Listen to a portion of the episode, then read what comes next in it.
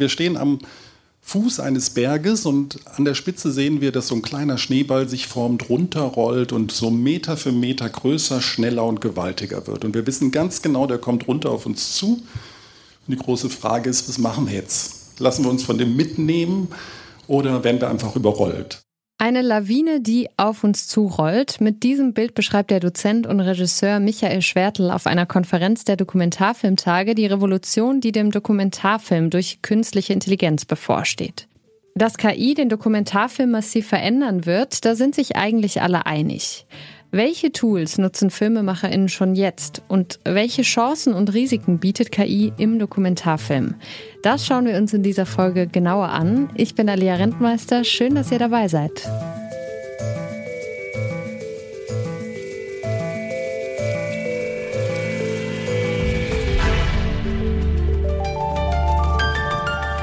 Zurück zum Thema.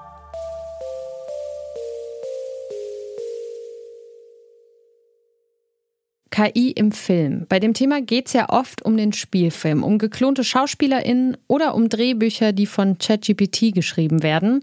Auch gerade ein großes Thema beim Streik in Hollywood. Aber eine noch wichtigere Rolle spielt KI im Dokumentarfilm. So sieht es zumindest Silvia Rothe, selbst Filmemacherin und Professorin für KI an der Hochschule für Film und Fernsehen München.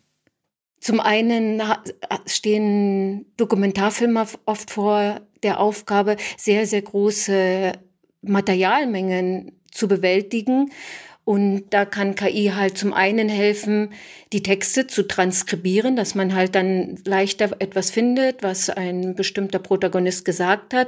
Oder KI macht es auch möglich, bildlich in, in dem Material etwas zu suchen. Also zum Beispiel die, alle Aufnahmen von einem bestimmten Protagonisten oder auch von bestimmten Häusern oder man hat noch so eine Szene im Kopf.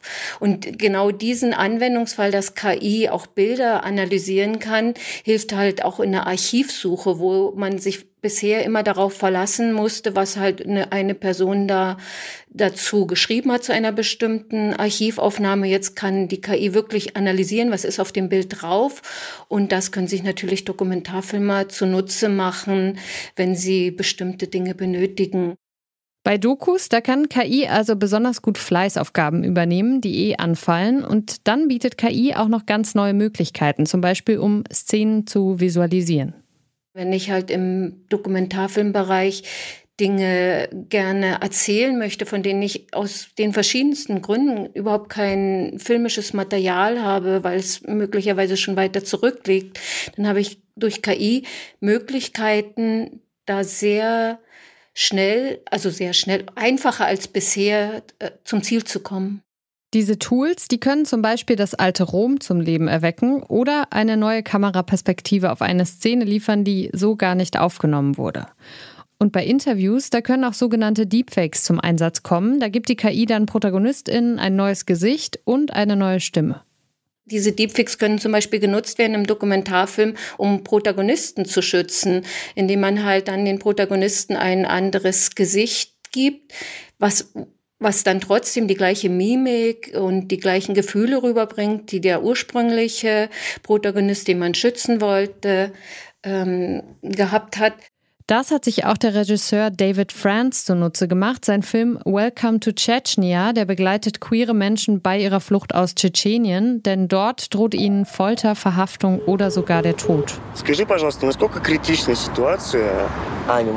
Um die Identität seiner Protagonistinnen zu schützen, hat sich David France entschieden, mit Deepfakes zu arbeiten. Im Videopodcast Deepfakery der NGO Witness, da hat er das so erklärt. What I had to be able to talk to them about was ways that I might be able to shoot them, still seeing their journey and covering that with a veil of some sort that would allow us to um, to see their humanity and to join them on their um, on their unhappy journey um, in ways that we could understand what it felt like and what it meant to them, and um, so that they could narrate their story in the most intimate way while still protecting their anonymity. And um, and so I promised them that I would find some way to cover them up.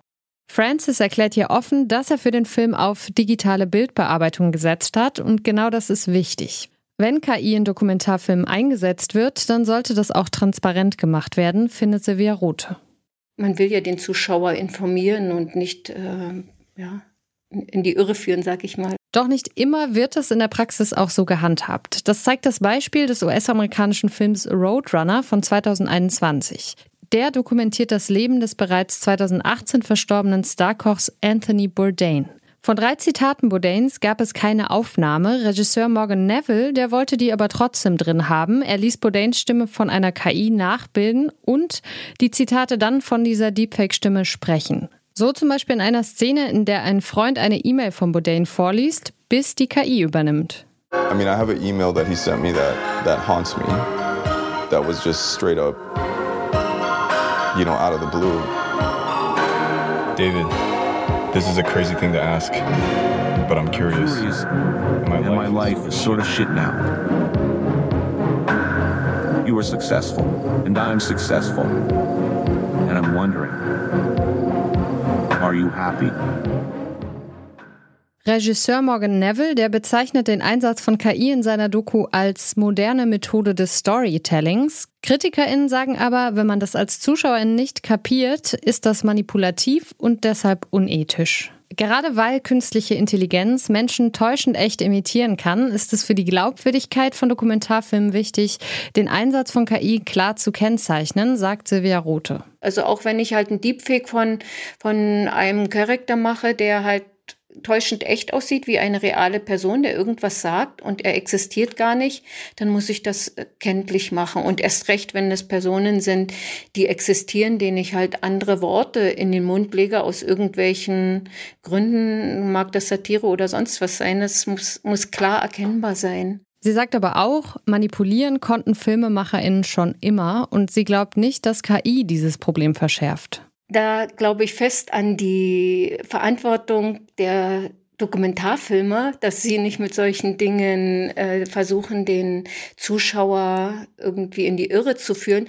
Möglich sind ja Dinge, solche Dinge halt früher schon gewesen mit Texten und dass man und auch, oder auch wenn man entsprechend schneidet, kann man halt Dinge rüberbringen, die vielleicht in der Realität nicht, sich nicht so zugetragen haben. Aber natürlich ist es auch wichtig, dass dafür klare Regeln gelten. Denn im Moment ist der Einsatz von KI im Dokumentarfilm noch komplett unreguliert. Es ist momentan tatsächlich noch so ein rechtsfreier Raum und wir müssen alle darüber diskutieren, in welche Richtung soll es gehen und welche rechtlichen Vorgaben es braucht, um KI wirklich sinnbringend in Filmproduktionen einzusetzen.